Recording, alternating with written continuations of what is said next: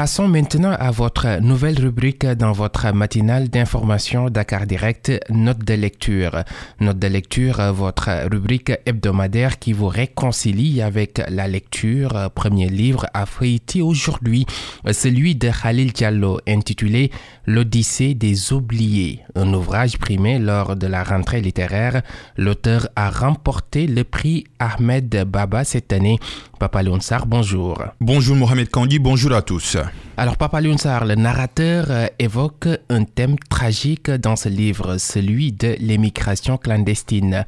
Mais les personnages ne sont pas forcément malheureux.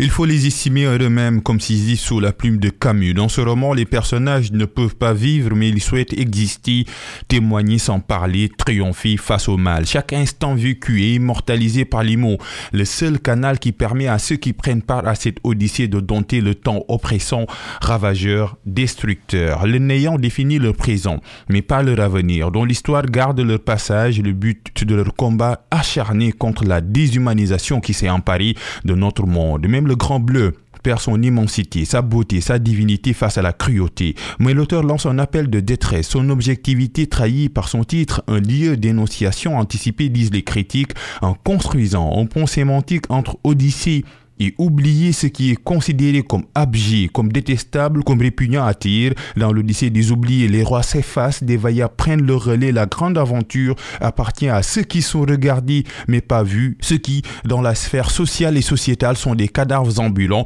qui vivent au royaume des morts invisibles. Des morts invisibles, une visée stylistique à double signification. D'abord, déconstruction, c'est l'esthétique, dans la mesure où la littérature fait vaciller aussi bien la base que la saillie de la pyramide sociale. Les canaux classiques sont donc remis en cause. Enfin, la plus grande déconstruction est celle idéologique parce que les candidats à l'immigration irrégulière ou clandestine ne font pas partie de la dé sociale. Ce sont des jeunes sans terre, sans amour, ni travail. On pense à Simbouyan, à Idi, à Makeda. Ce sont des écrivains sans liberté, sans pouvoir, donc face à des contre-pouvoirs qui veulent leur faire porter des œillères totalitaires, comme c'est le cas pour Alain. Ce sont des femmes dépossédées de leur humanité avec des hommes. Le sont-ils d'ailleurs qui creusent un large fossé entre elles et leur dignité. C'est le cas pour Maggie et Gary.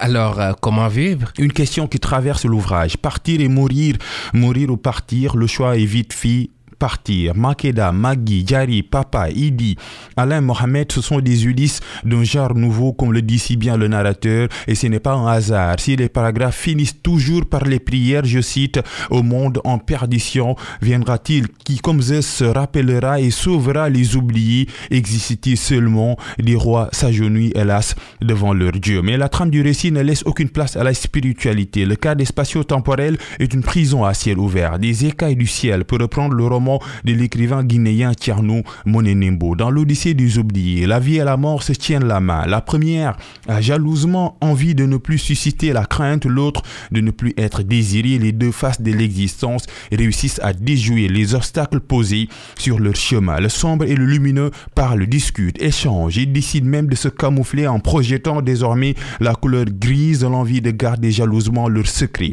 L'amour et la vie s'aiment. Le début, c'est amouraché de la fin, les deux contre ça tire, le et le non vont de pair. On dit souvent que le pouvoir a besoin de l'opposition. L'homme d'une femme, il règle d'une exception au monde au contraire. L'homme a beau essayer de les séparer, mais ses frontières s'effilochent avec le temps. Les deux amoureux Attendez ce moment. De la patience naissent les plus grandes aventures. Ce fut le bon moment, le bon endroit pour la bande à Difficile d'oublier cette grande odyssée littéraire où le narrateur a photographié non seulement un quotidien, mais un destin. Le temps n'y pourra rien, d'autant plus que celui qui réussit cette prouesse se caparaçonne dans les cavernes de l'immortalité.